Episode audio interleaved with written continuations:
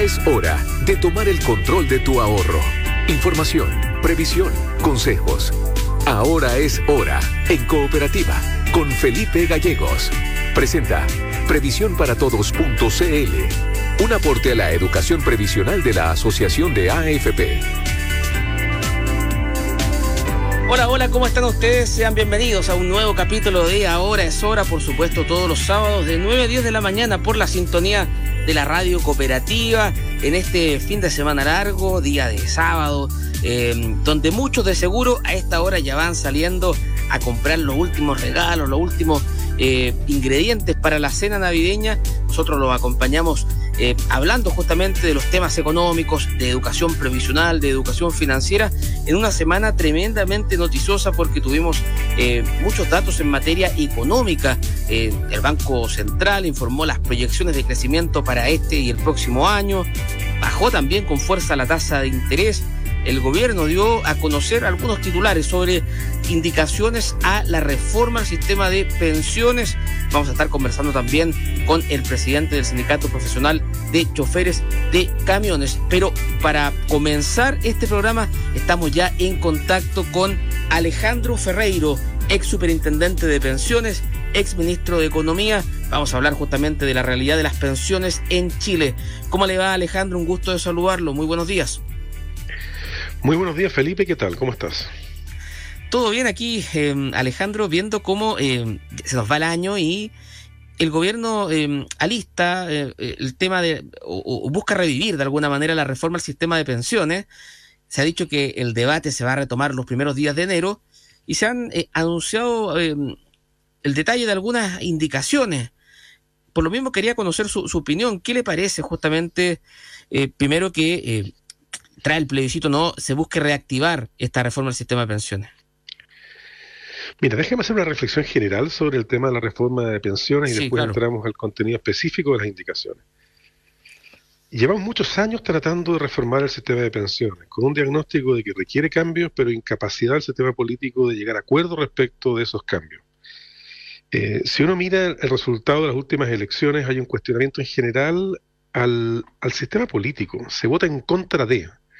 Cada propuesta que se presenta se rechaza, cada gobierno que se presenta en la reelección pierde. Y yo creo que detrás de eso existe la percepción creciente de la opinión pública de que la política es estéril, de que no está resolviendo los problemas, de que nos entrampamos en discusiones y las soluciones se postergan. Yo creo que el caso emblemático de una reforma que no se concreta, de acuerdos que no llegan, de posiciones políticas que prefieren la trinchera a los puentes, es el tema previsional y creo que sería un gran eh, gesto, una, un gran logro, no solo para lo previsional, sino también para el prestigio de los, del modo en que resolvemos los asuntos públicos en democracia, que seamos capaces de una vez por todas de llegar a acuerdo respecto a la reforma previsional.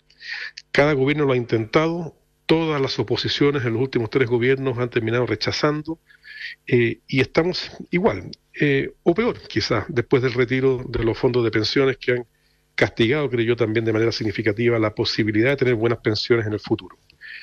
Entonces, lo primero que uno tiene que decir eh, y, tratar de eh, favorecer es la búsqueda de acuerdos.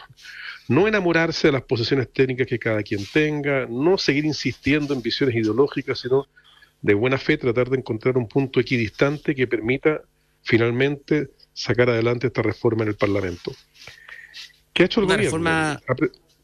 Sí. sí no, Alejandro, una reforma que se viene discutiendo, como tú bien decías, desde el año 2008, con el primer gobierno de la presidenta Bachelet, de hecho. Bueno, ahí al menos se logró acuerdo. Yo integré esa comisión, la comisión Marcel, la comisión eh, el 2006 y 2007, eh, el 2006 se presenta, se, trabaja en la comisión, eh, comienzan los proyectos a discutirse en el Parlamento y tenemos reforma el 2008. Probablemente fue la última vez que el sistema político procesó razonablemente bien la necesidad de una reforma y la capacidad de llegar a acuerdos. Eh, pero desde entonces, y pese a los múltiples diagnósticos que justifican hacer cambios al sistema, hemos estado paralizados. El gobierno de la presidenta Bachelet, su segundo gobierno, intentó luego de un trabajo largo de la Comisión Bravo un proyecto de ley, no, no prospera.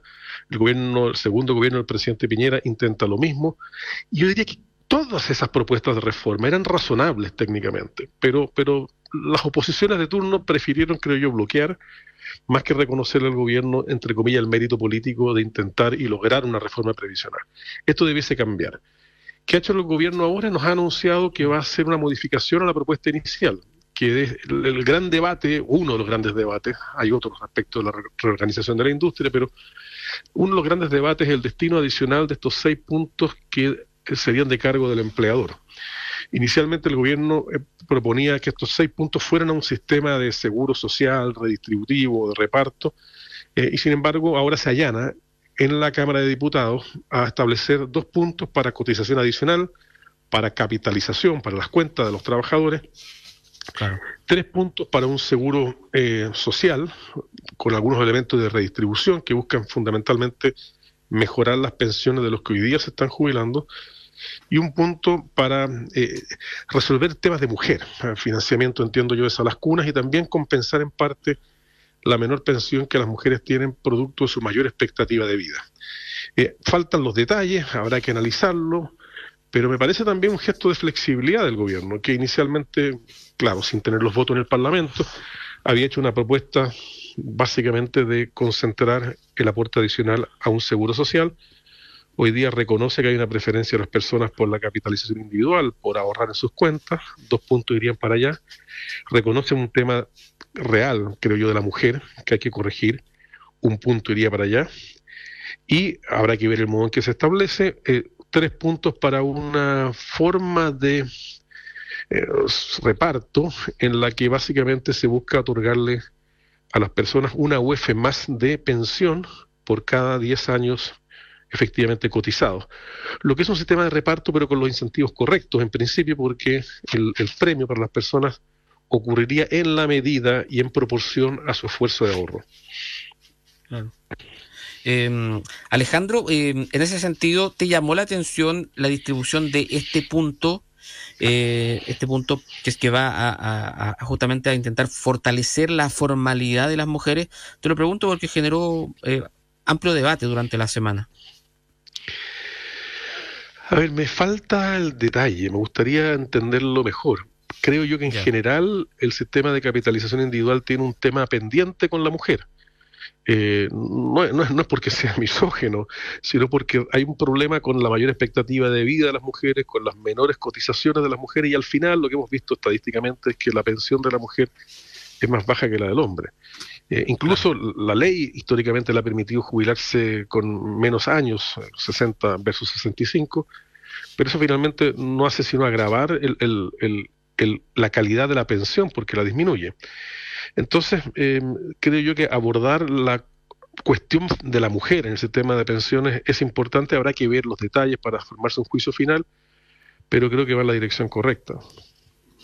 Claro. Em, Alejandro, y, claro, tú, tú, bien decías que ha costado mucho ponerse de acuerdo, que, ha costado mucho lograr alcanzar justamente eh, el, lograr el objetivo, ¿no? De tener una reforma al sistema de pensiones. ¿Y, qué te parecieron las reacciones que generó eh, eh, en la oposición el, solo hecho de presentar estas indicaciones?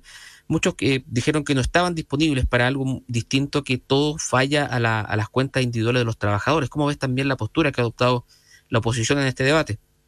Bueno, yo creo que es una postura eh, más allá del aparente fundamento técnico que pueda tener, que yo creo que no es tan eh, justificable, es eh, la expresión máxima del obstruccionismo, es decir, pensar que un gobierno con este signo político que tiene, un gobierno más bien de izquierda, vaya a impulsar una reforma previsional que tiene que ser de iniciativa exclusiva presidencial, en que todos los puntos adicionales de cotización vayan a la cuenta de capitalización individual sin algún mecanismo de redistribución, solidaridad o reparto, es básicamente condenar a la reforma al fracaso. Eh, eh, no, no, revela disposición al, al diálogo. Yo espero que esto sea simplemente una primera reacción más en tono político, más para responder probablemente a los sectores más duros de cada lado, pero que llegado el momento de sentarse a negociar, a discutir, eh, se ponga en primer lugar el, el, bien de Chile y el bien del sistema político también, es decir, la capacidad del sistema político de llegar a acuerdos y no seguir atrincherándose. Yo creo que este es el momento de construir puentes y no seguir cavando trincheras. Lamentablemente en este tema, en el tema previsional, han prevalecido las trincheras por sobre los puentes. Alejandro, bueno, el, debate, como yo te, contaba, va, va, a retomarse durante la primera semana de, enero, así al menos lo esperan eh, los parlamentarios, los integrantes de la Comisión de Trabajo de la Cámara de Diputados, donde está este proyecto. Y eh, en ese sentido, hoy día tú viendo el, contexto eh, e, económico y también, por cierto, político, ¿eres optimista o pesimista respecto al futuro que pueda tener esta reforma? A ver, yo, yo creo que, mira, esta reforma lleva cuánto tiempo? Un año y medio, presente, un año y medio desde que se presenta y, todavía no se aprueba en la Cámara, ni siquiera la idea de legislar. Eh, ha habido mucha discusión, mucho debate, eh, pero, pero el avance legislativo ha sido mínimo. Eh, yo creo que lo que el gobierno quiere, y, y lo entiendo así, es poder aprobar esto en la Cámara de Diputados y llegar al Senado a sentarse probablemente a una negociación más integral. Eh, yo esperaría que en la Cámara de Diputados, mi pronóstico sería que la Cámara de Diputados con estas indicaciones eh, diera su aprobación al proyecto y lo pudiese despachar y que pudiésemos entrar en una discusión en el Senado, eh, ojalá en marzo. comienza la dinámica de las elecciones, digamos, territoriales, gobiernos regionales, alcaldes, concejales. Las elecciones en general polarizan, no son los mejores climas para llegar a acuerdos. Si no tenemos eh, rápido la capacidad de llegar a un acuerdo en el primer semestre del próximo año respecto a la reforma previsional, me temo que la dinámica polarizante, identitaria, en fin, de las elecciones, primero las regionales, municipales y luego las nacionales, incluyendo las primarias, eh, nos hagan fracasar otra vez en este intento. Estamos conversando con Alejandro Ferreiro, ex superintendente de pensiones, ex ministro de Economía, también sobre em, la realidad de la reforma del sistema de pensiones eh, en nuestro país, las indicaciones que también está listando el gobierno. Y también te quería preguntar, Alejandro, eh, respecto eh, a un informe que salió en los últimos días de la OCDE sobre el sistema de pensiones chileno, donde se destaca el rol que tuvo la PGU Em, justamente por estos días también dentro de esta reforma se discute llevar el monto de la PGU a los 250 mil pesos. Lo primero que te quería preguntar era sobre qué valor le das tú justamente a este proyecto y, eh, y lo segundo, em, la idea de llevarlo a los 250 mil. ¿Cómo ves ese debate? A ver, este es un tema bien fundamental, porque cuando se ha discutido sobre la reforma previsional en general, en, el análisis previo, en el diagnóstico, no estaba considerada la PGU. La PGU fue algo que ocurrió al final de la, la PGU, como la conocemos hoy día, con un 90% de cobertura y los montos actuales, ocurrió al final del gobierno del presidente Piñera. Y, y significa para, todos los pensionados, 1.850.000 personas lo están recibiendo hoy día, una pensión piso del orden de los 206.000 pesos hoy día, va a subir en enero un poquito más. Eh, entonces hay un cambio fundamental aquí, hay una, un piso sobre el cual se eh, agrega la pensión que cada quien pueda financiar y eso mejora de manera importante la tasa de reemplazo, es decir, la, la capacidad de mantener un nivel de ingresos similar fundamentalmente de los sectores de menores ingresos de Chile. Eh, ¿Qué pasa con la PGU? Sin embargo, que no es barata. Eh, el aumento del monto y de la cobertura significa que hoy día la PGU más o menos esté costando cerca de dos puntos del PIB. Y, y, claro, eh, políticamente es muy atractivo eh, subir la PGU. Y, bueno, y, la pregunta es la sustentabilidad fiscal de esto. Entonces creo que en adelante tenemos que tratar de anclar la PGU a un límite de pobreza, un número eh, que, que, básicamente garantice eh, que la PGU siga siendo sostenible fiscalmente en el tiempo. Pero ha sido claramente un gran avance en cobertura en lo que se llamaríamos el pilar solidario en Chile, de una manera que creo yo que le ofrece un piso de protección a la mayoría de, los, de los chilenos. Eh, llevar los 250 mil pesos es eh, algo que estaba en el programa de gobierno, pero es algo que también supone un importante costo fiscal y ahí es donde el gobierno mm. tiene que tiene que evaluar las múltiples prioridades eh, o necesidades, los recursos disponibles y de alguna manera eh, identificar dónde debieran ponerse las balas de los recursos públicos en adelante.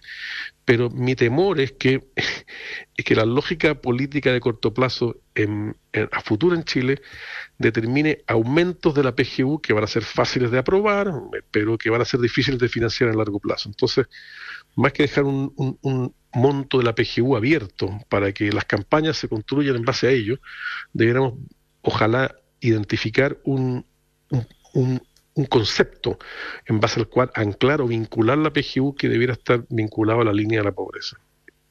Claro, de hecho, dos temas con, eso, Alejandro, que lo destaca también la, OCDE, que eh, al analizar las tasas de reemplazo eh, al segmento más vulnerable de la población, le sube considerablemente ¿no? esta tasa de reemplazo considerando el, aporte de la PGU en sus pensiones. Es decir, en PGU hoy día eh, tendría una pensión demasiado baja, digamos.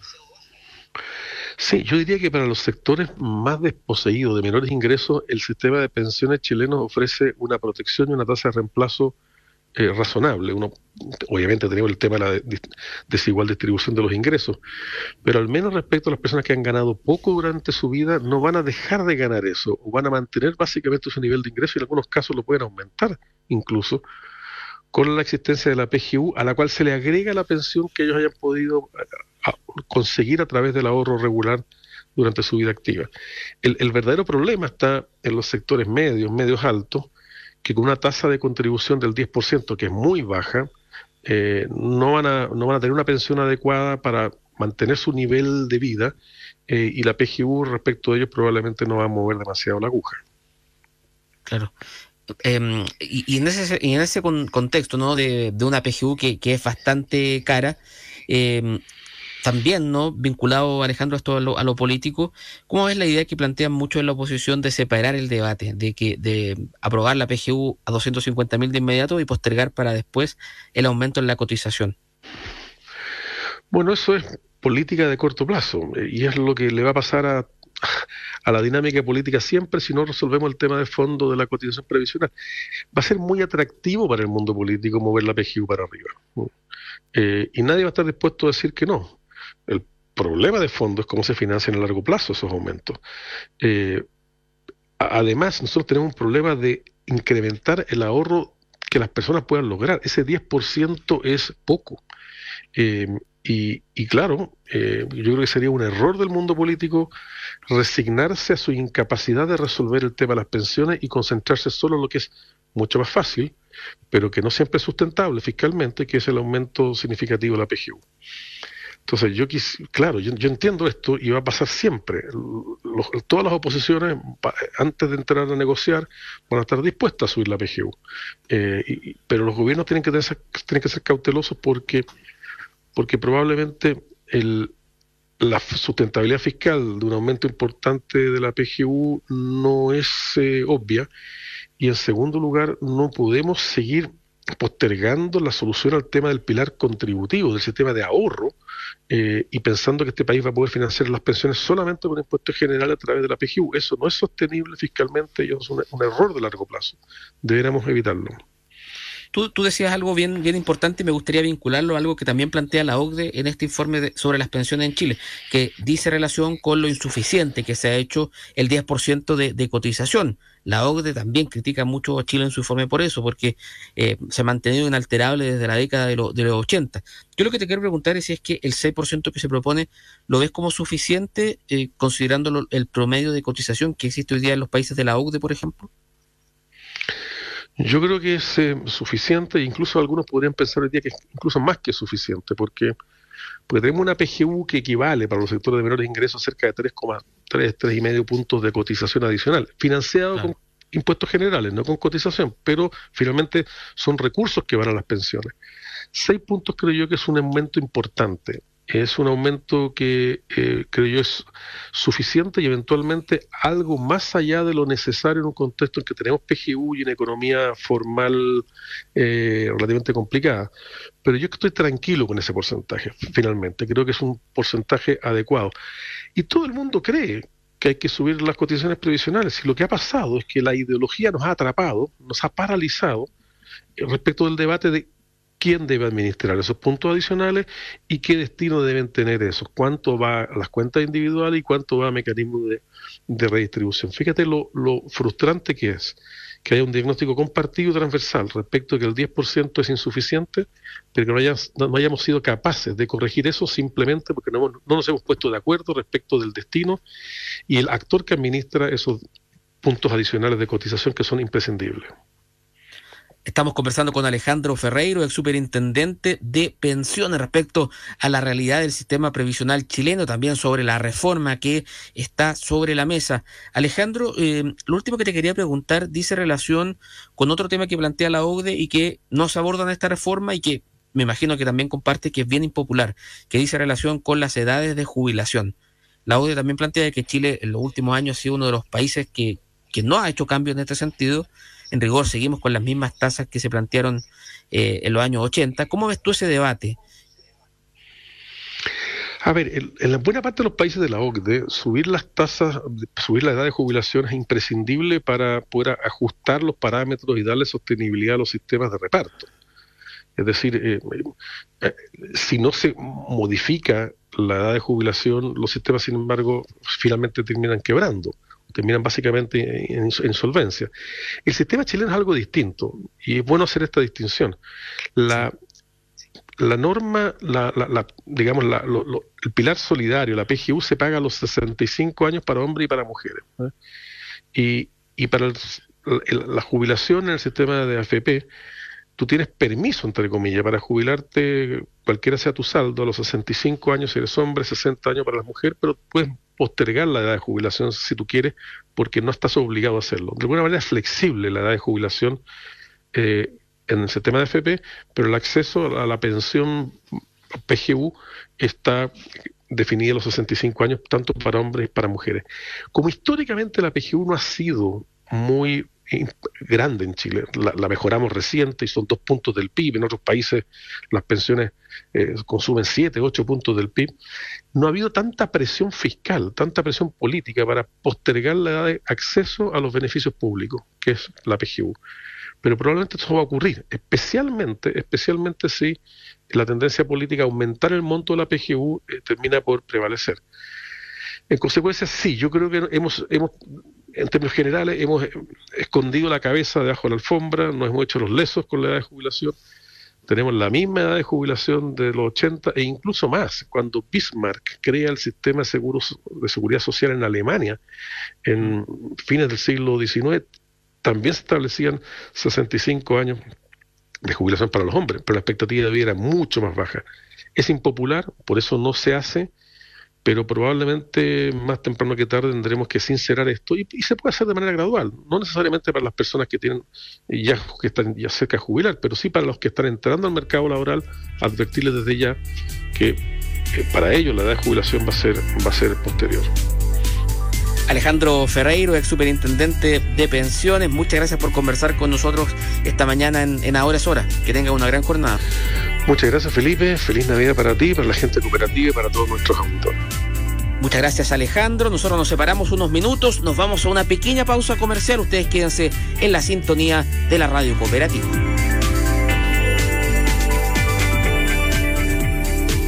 Música, noticias, deportes, todo el día en cooperativa.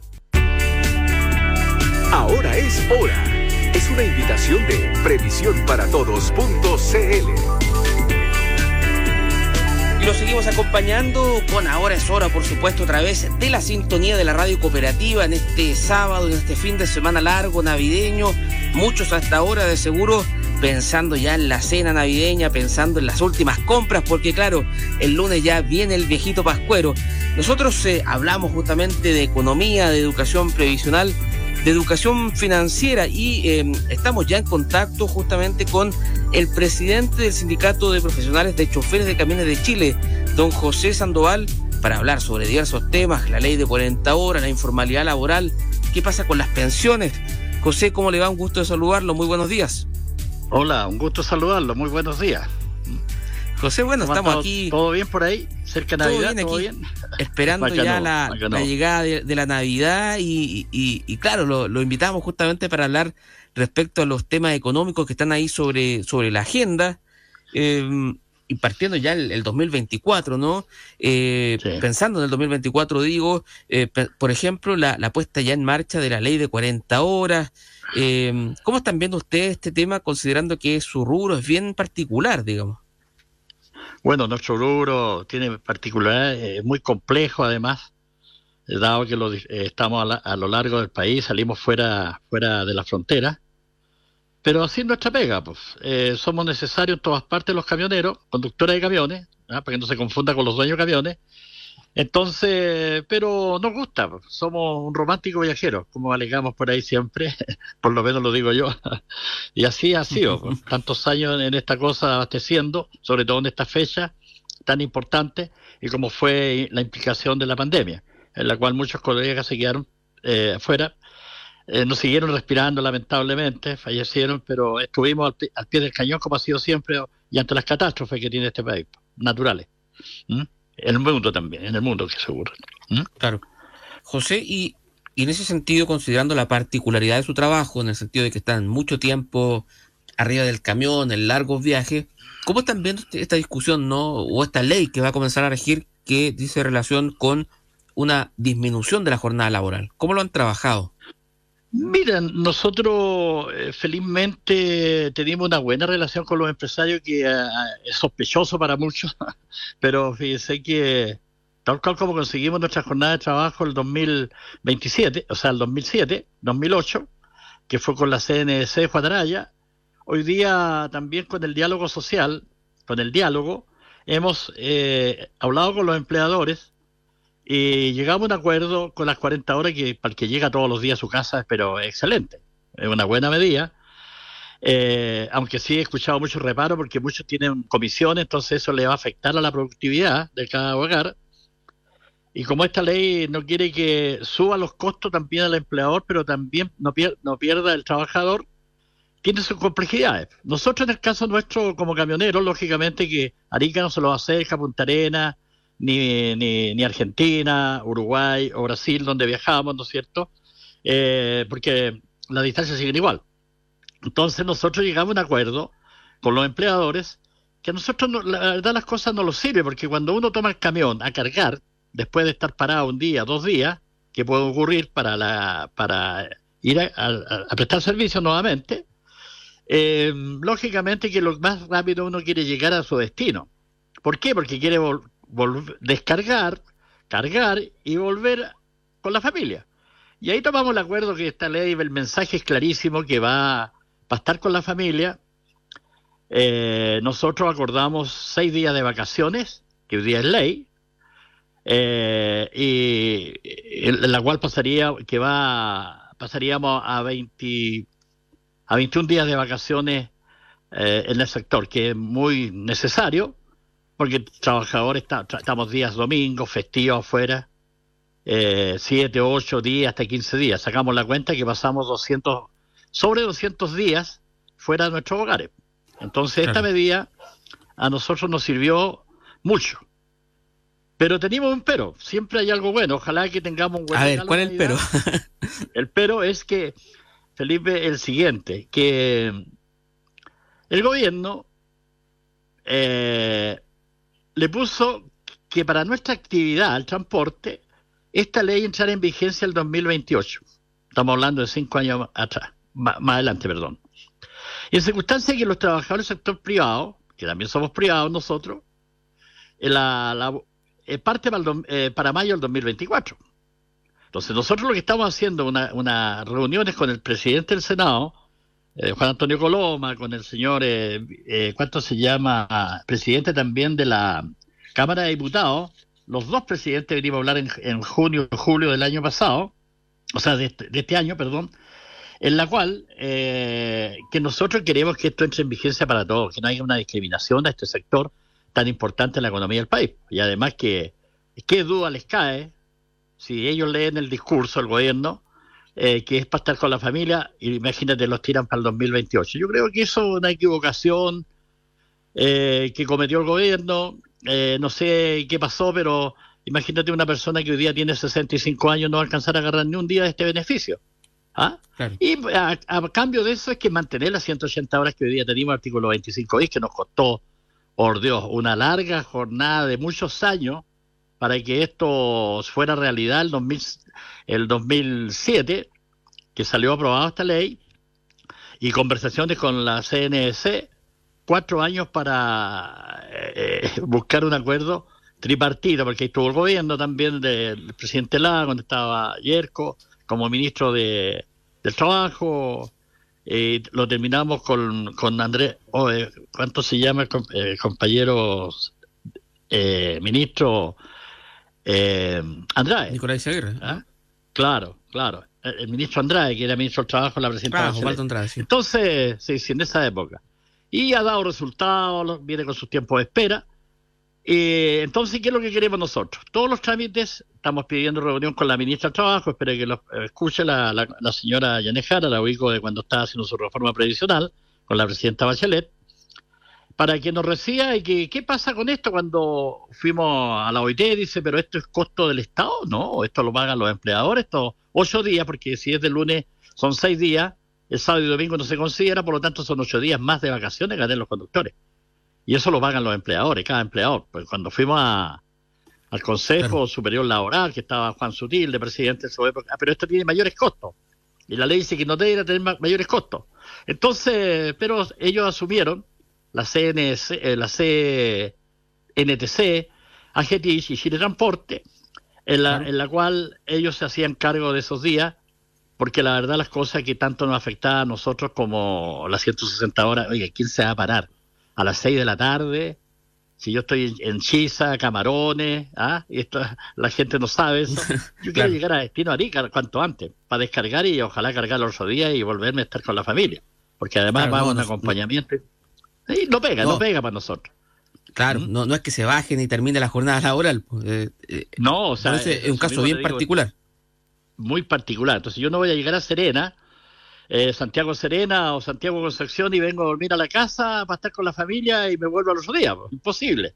Entonces, y una cosa, un sector, mire, todo el transporte, ferrocarriles, eh, la, hemos conversado con la gente de Lanchile, la, la, las tripulantes de cabina, eh, también, ¿me entiende? Entonces, los buques, ¿para qué le cuento? Cuando navegan tres, cuatro meses, salen, va a cortar la jornada para seguir viendo el mar. ¿ah? Entonces, todo el transporte le afecta en ese sentido. Pero sí las vacaciones los vienen como anillo al dedo. Es una solución. Claro, entonces, resumiendo, tras conversar, tras lograr, tras negociar con los dueños de camiones, tras todo este proceso de diálogo que se abrió, lograron finalmente que eh, se compensara no tener 40 horas con 6 días más de vacaciones al año, ¿no? Exactamente, es justamente. Hablamos con Flavio Bar, Bartrono, el, el, encargado de la OIT de América Latina, en Chile, claro, de la OIT. Entonces me dijo que claro esto, porque si ustedes lo conversaron con sus empleadores, eh, no es plata fiscal, eh, esto debería entrar. Ojalá que escuchara una de la ministra por ahí una ley miscelánea y, además los coloca para la informalidad, que hemos luchado siempre nosotros de la, para estar eh, todos formales, con contrato, con protección social, con previsión en general, que podamos salir de vacaciones, podamos enfermarlos tranquilamente, no haciendo mal uso de la licencia médica, que también es un prejuicio tremendo que se está haciendo esto, porque se cotiza por el total en el sector, no tiene renta presunta, como muchos dicen que el transporte es un privilegiado, renta presunta, le digo, no, están equivocados. La primera reforma eh, se hizo en la reforma tributaria del presidente Elwin, que es para descanse, fue que el transporte, la minería y la agricultura, que facturara más, más de 3.000 UTM en esa época, pasaban a renta efectiva. Y eso a nosotros nos ha servido mucho porque luchábamos mucho que se lo imponía por el mínimo en la fábrica de pobres por futuro. Entonces, esas son las luchas que ha dado nuestra organización juntamente con nuestra federación, que también la presido yo, y como encargado de, transporte en la, en la CUT. Entonces, esa, imagínense, los colocan en una jornada de 160 al lado del artículo 25, entonces son dos cosas. Uno, eliminar esa de 160 que puso el gobierno, que no lo conversó con nadie, creo, porque hasta aquí no ha ido ni una organización que diga, oye, nosotros estamos en contra de eso, entonces, esas son las dudas que tenemos y es esperar que tengamos un buen regalo de Pascua, que la, ministra y el gobierno se, se sincere. Hemos estado con el ministro del Interior, conversamos este tema, hay que hablar con la ministra y todos están de acuerdo. presidente del Senado, Cámara de Diputados, eh, la presidenta de la Comisión de Trabajo, la señora Loreto Carvajal, y con los, eh, ¿cuánto se llama? Todos los senadores que hemos hablado, todos, eh, eh, ¿cuánto se llama el de Talcahuano? Se me olvida eh, Gastón Saavedra. Gastón Saavedra, si a usted le hace falta las vacaciones, y nadie le ha dicho que está en contra de ellos. Si ni un trabajador va a estar de las 9 hasta las 1 de la tarde, descansa una hora y después de las 2 hasta las 6 de la tarde, imagínate.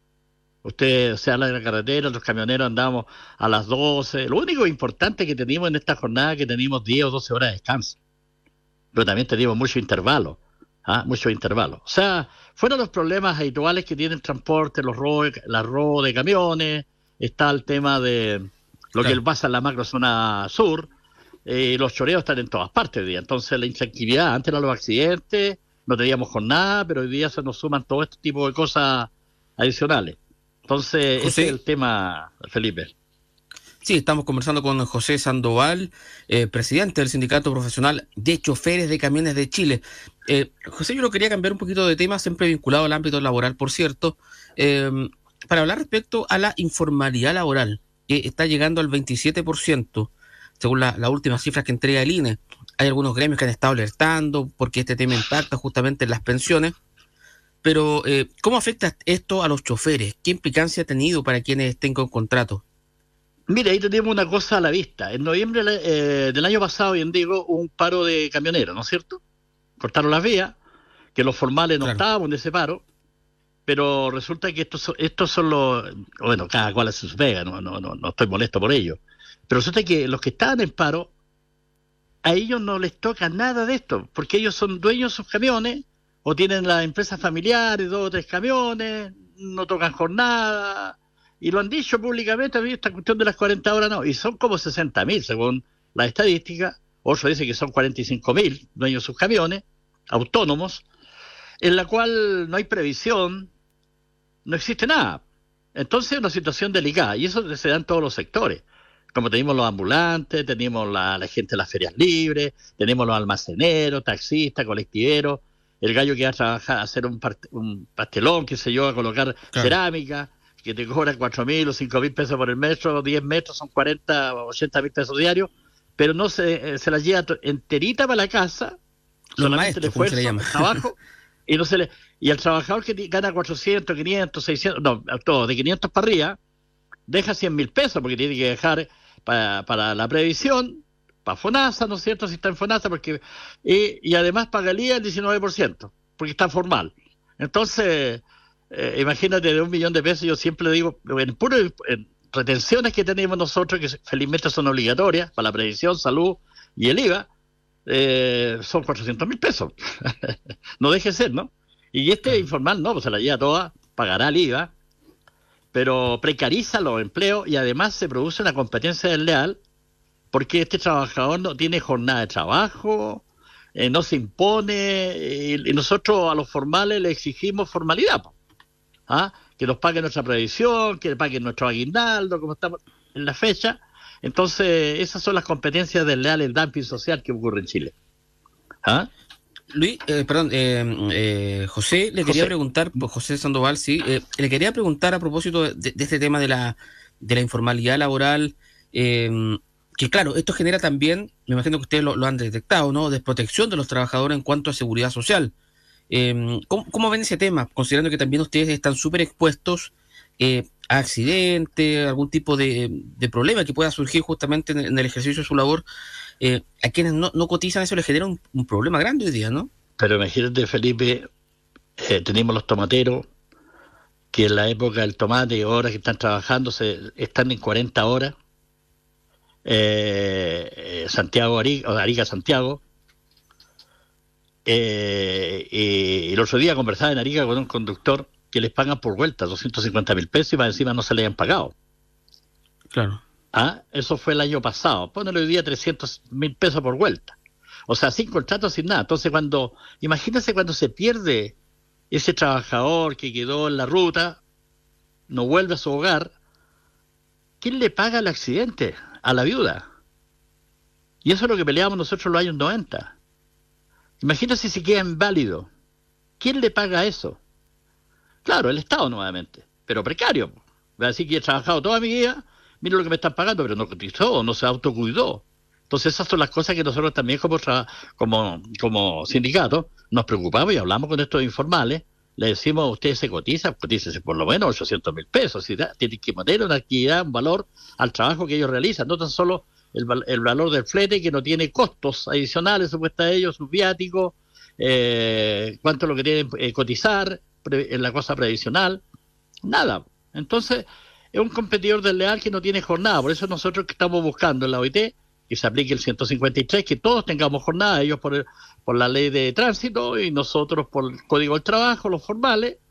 Eh, y, fíjese una cosa novedosa que el gobierno quiere implementar y que lo comentábamos el otro día en la CUT.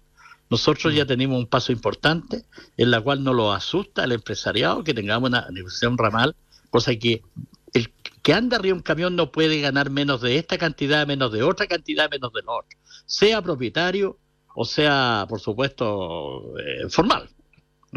Entonces, ahí tiene una prueba usted de estos caballeros que estuvieron en huelga el año pasado, que es legítimo pelear por sus derechos, eh, pero eh, ellos recuperan una cantidad importante del específico, porque son dos o tres camiones que tienen. Lógicamente ellos a lo mejor pueden tener diez, pero lo tienen disfrazado entre tres o cuatro, entre tres familiares.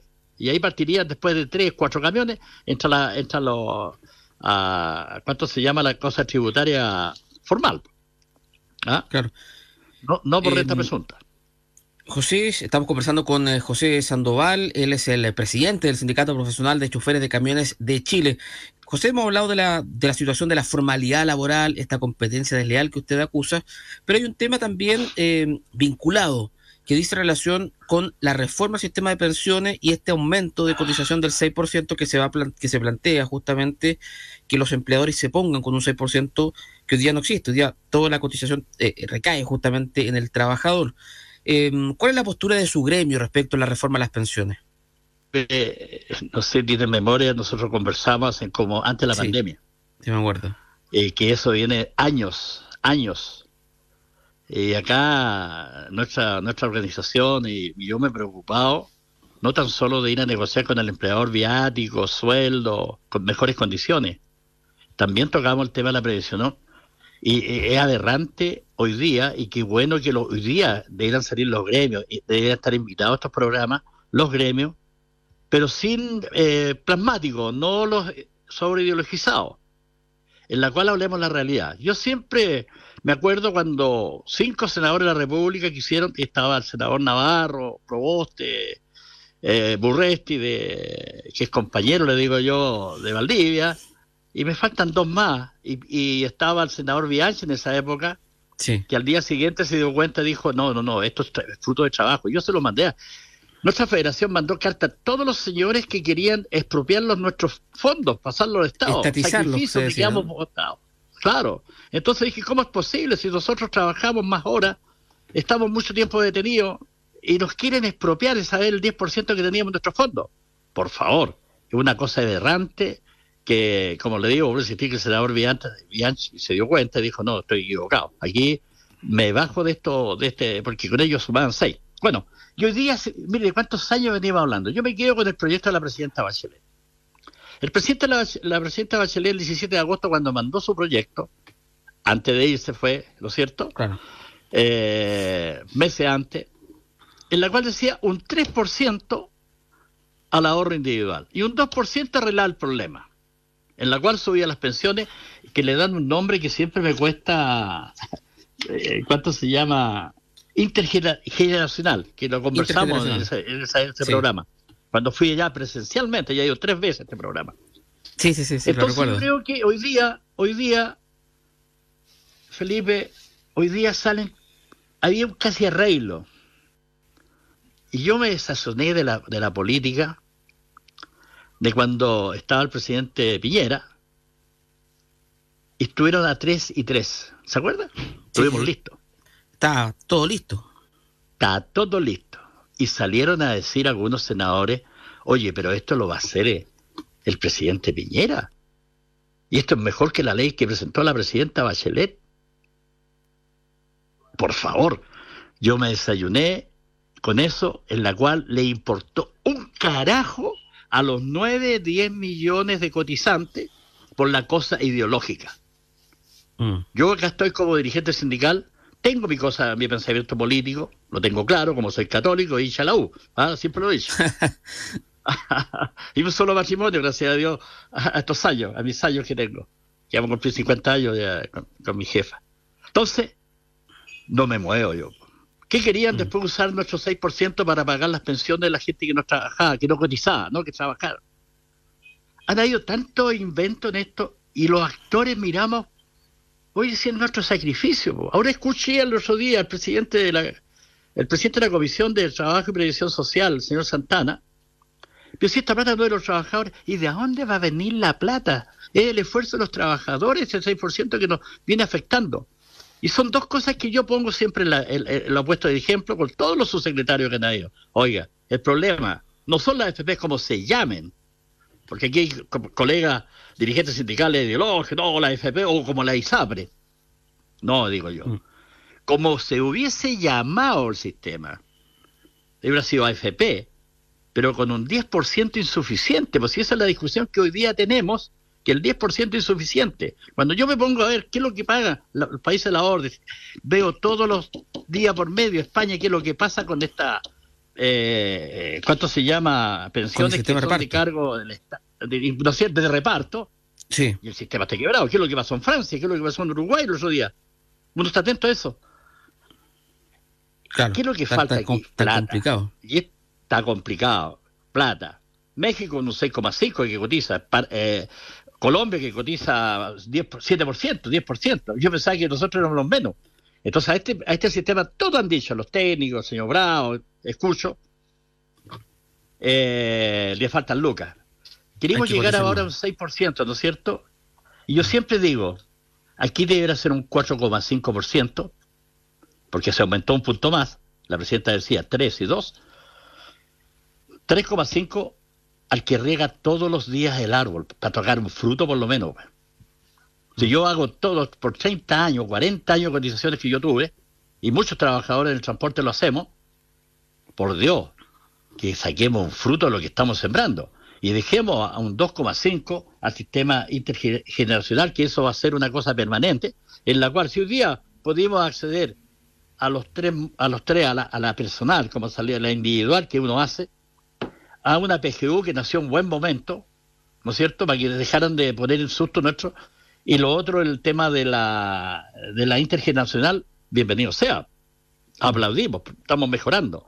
Pero le falta plata a este sistema. Entonces, cuando escucho la nueva reforma, la que presenta la, el gobierno, la, la, ministra, un 1% para pagar sueldo.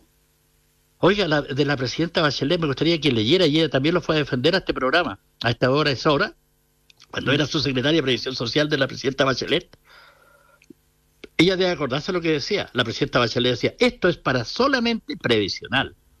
Que los gallos quieren administrar en siete personas o cinco personas, solamente para la cosa previsional. Cuentas nacionales, infinidad de cosas que le han querido meter. O sea, uno dice de repente, oiga, si no somos tan tarados, los camioneros, una vez un, gallo de la dirección de la de una universidad dijo que éramos medio, eh, eh, ese 5, ese 2, no sé cuánto, que éramos medios lesos, mm. pero sabíamos sacar cuenta. Entonces ahora nos quieren colocar para pagar sueldo formalidad de los jardines infantiles, o, sea, las cunas, algo así, perdón, están las cunas. Sí. Por favor, si a este sistema todavía le está faltando plata, pues. Es José Sandoval, presidente del Sindicato Profesional de Choferes de Camiones de Chile conversando con nosotros esta mañana de sábado aquí en, en, Ahora es Hora. José, eh, ha estado bien interesante su punto de vista, le quiero agradecer por su, por su tiempo y por supuesto que tenga un gran fin de semana. Bueno, eh, agradecerle a ustedes, saludar a todos los amigos conductores de camiones, ¿no es cierto?, que andan hoy día trabajando, abasteciendo los supermercados para que, eh, como siempre, un gran abrazo y esperar que esta cosa la previsión se resuelva y que el 1% tiene que ir al fondo de pensiones a, donde corresponde, tiene que ser un 4,5 y 2,5 intergeneracional. Y el tema de las 40 horas que también el gobierno se flexibilice anote que si este es los trabajadores, el gobierno más cercano a los trabajadores, por favor, que manden una ley miscelánea, arregle este problema, y demos con una sola jornada, y así vamos a estar felices trabajando. No, no se hagan problemas solo el gobierno. Hoy día deberíamos emparejar el camino. Así que las gracias a ustedes ha pasado volando el rato, pero hay mucho que conversar y qué bueno que los trabajadores tengamos opiniones en esto del 6% que es de los trabajadores y los trabajadoras. Muchas gracias José, que le vaya muy bien. Ya, ok, gracias. Y nosotros eh, terminamos justamente este programa de Ahora es Hora, programa que va a estar disponible también en los próximos minutos en cooperativa.cl. Nos despedimos deseándole a todos una muy feliz Navidad y nosotros nos volvemos a reencontrar el próximo sábado de 9 a 10 de la mañana. Ahora es Hora por Cooperativa. Fue Ahora es hora en cooperativa. Lo importante en el proceso de ahorro para una vejez tranquila. Ahora es hora. Presentó Previsión para Todos.cl, un aporte a la educación previsional de la Asociación de AFP.